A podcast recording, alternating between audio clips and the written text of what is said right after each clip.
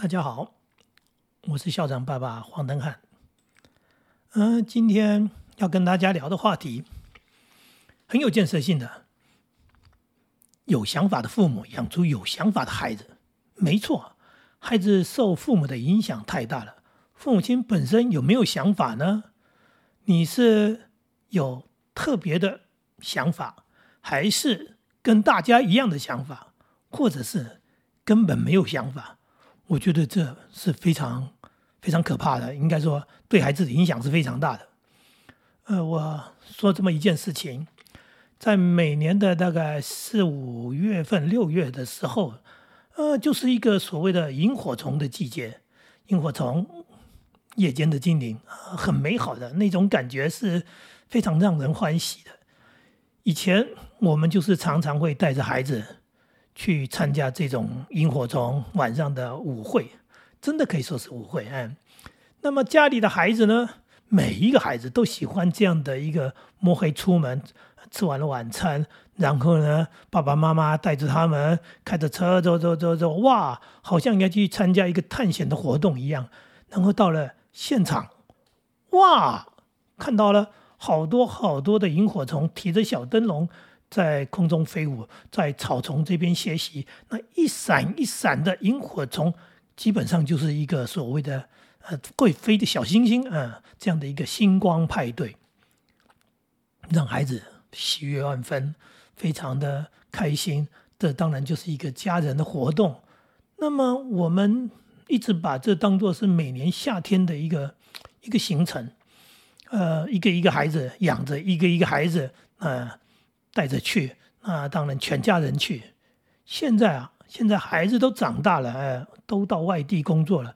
其实我们也没忘记，包含我们夫妻仍然把这当做这是一个像是圣诞夜一样的一个初夏的约会。哎，春天末了，夏天刚要开始了，萤火虫约了我们，他跟我们是有定期的约会，我们哈哈很开心。哎，每年。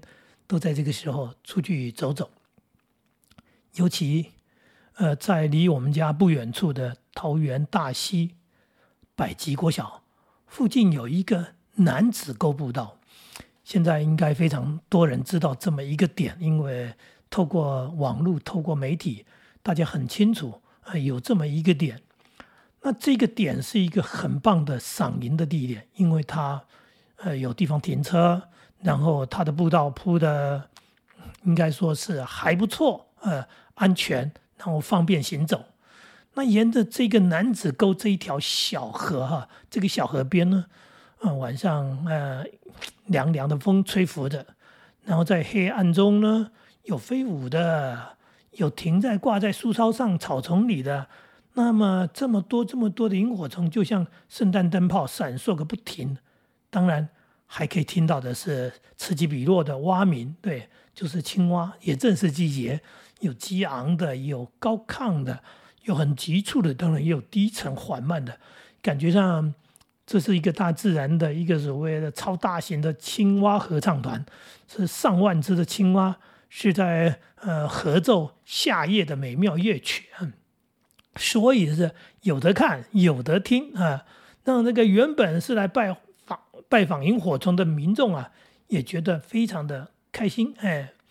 那么这一次的赏萤的行程呢，我们呢除了自己，我们当然也遇到了其他的人，遇到了一个年轻的爸爸，嗯，我们聊了起来。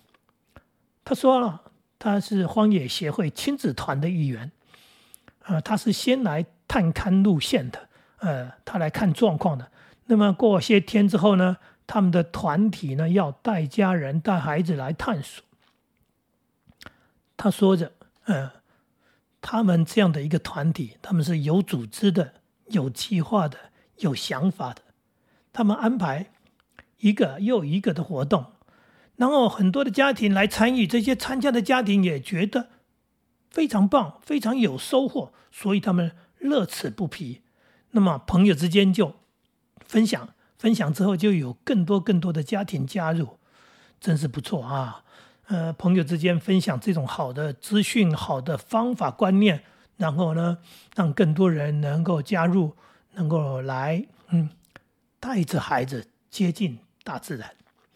大自然本身就是一个课堂，大自然本身呢就在教导我们。那么，对于家人来说，对于团体来说，这是一个很好的活动。那么，它是一个休闲的活动，让家人在这个活动当中有更多美好的互动。然后，这也是一个学习的活动，呃，让大人带着孩子到大自然当中来观察、来聆听。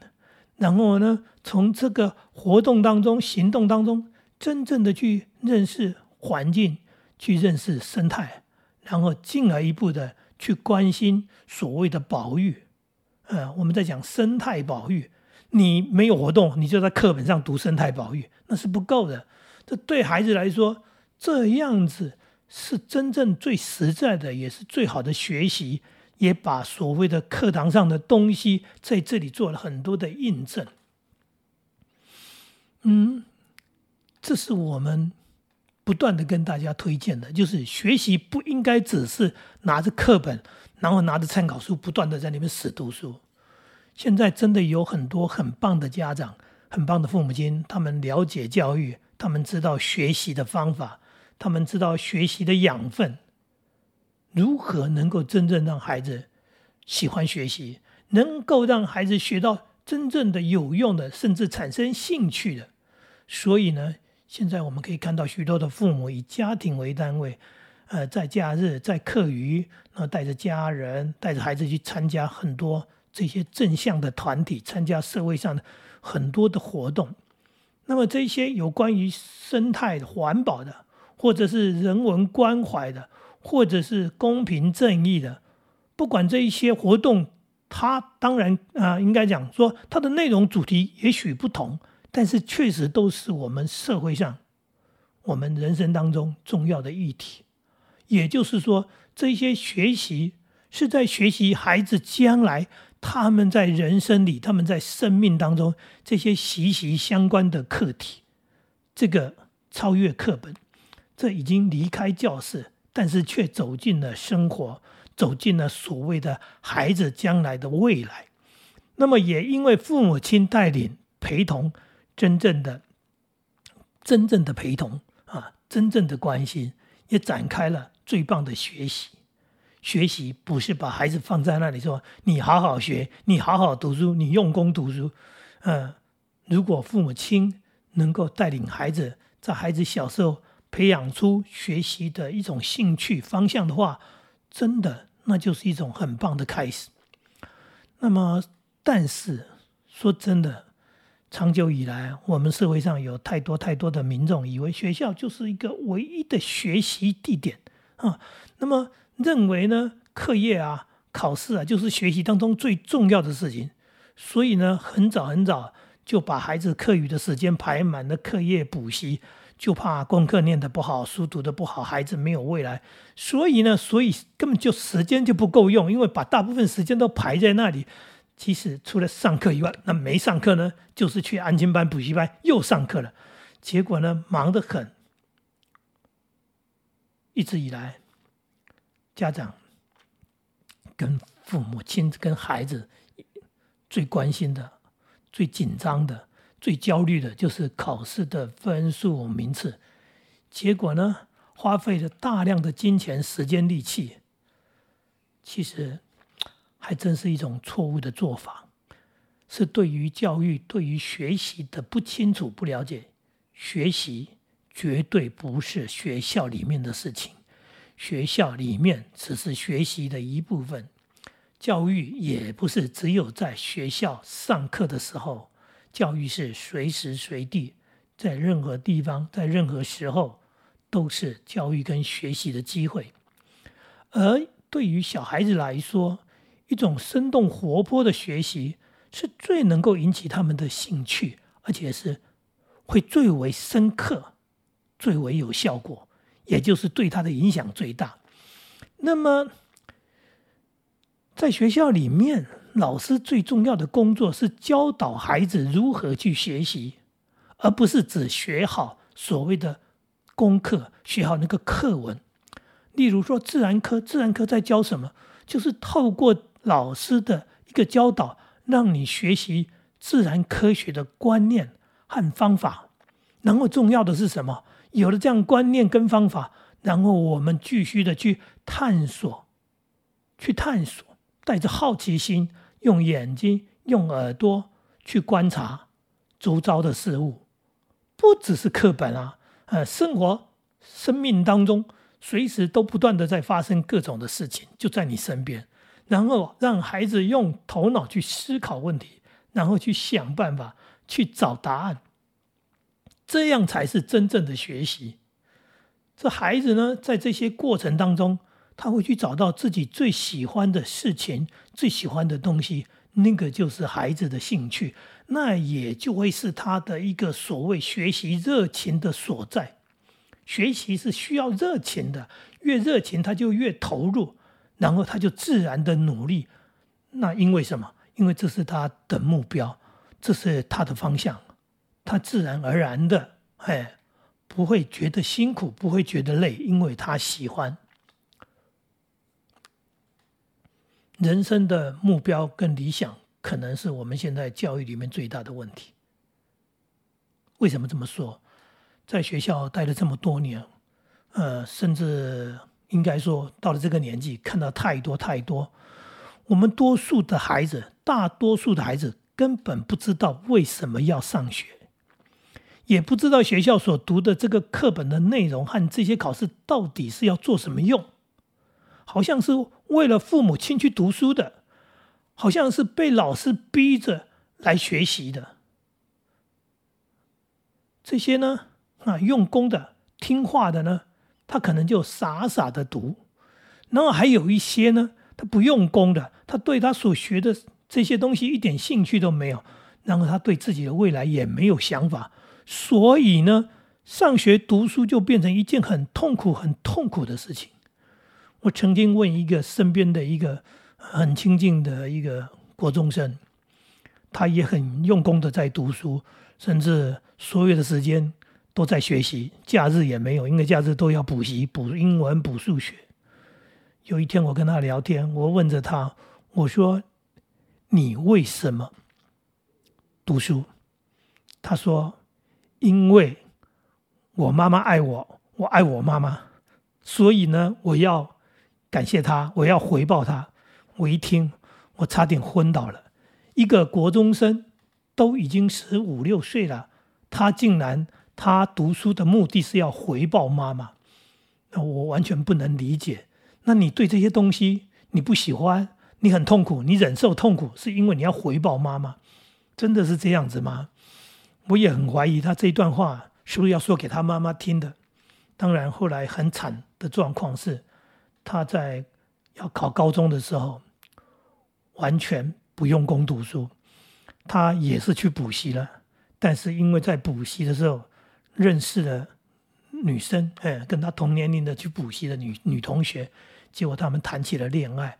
所以呢，他们假装读书，哎，大部分时间是在约会谈恋爱。所以功课突然间就，呃，整个成绩就急速的下降，然后父母亲还搞不清楚原因，呃，想说他不断的还不是跟以前一样吗？呃，平常在上学，假日去补习，看不出来有什么不一样啊？怎么功课退步的这么厉害？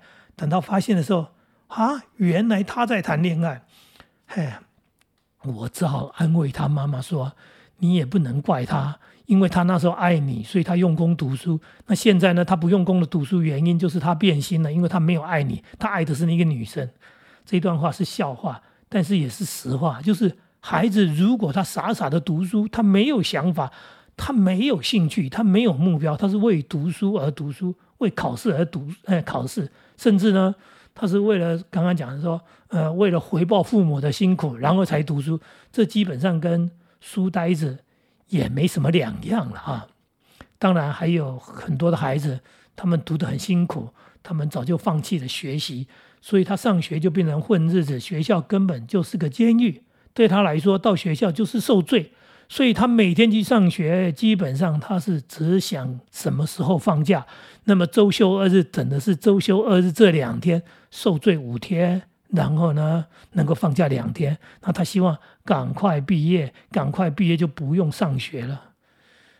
政府说，呃，延长国民教育从呃九年国教延长成十二年国教，结果呢，我听到有的孩子说啊，我还要再坐牢三年呢。你一听，你看看。说政府的美意，当然这也是父母亲的美意。所有的父母亲都希望孩子多读点书。现在谁国中毕业而已啊？甚至谁只有高中毕业而已啊？每一个父母亲都希望孩子最少能够念到大学毕业。